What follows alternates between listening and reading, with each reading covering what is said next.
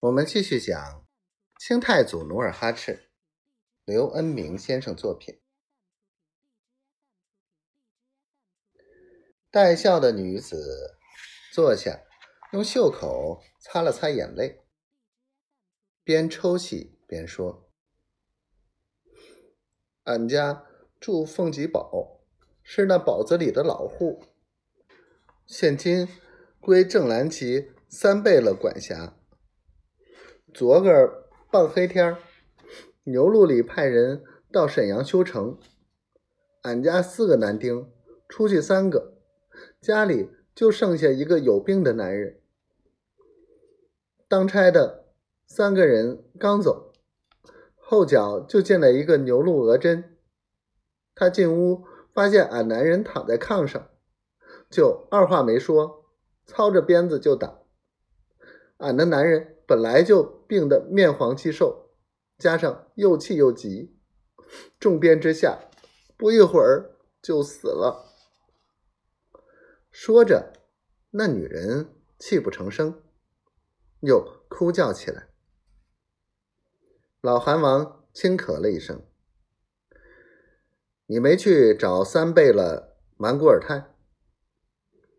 那女人呜咽着说。俺去找他，他说打死活该。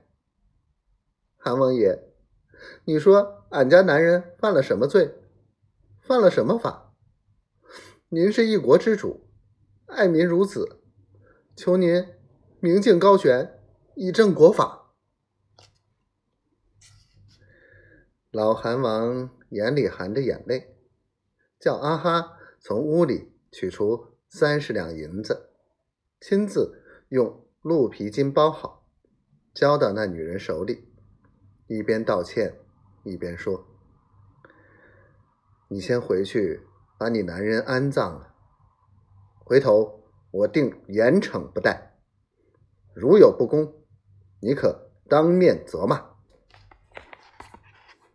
告状的女子见韩王如此果决、通情达理，连连点头站起。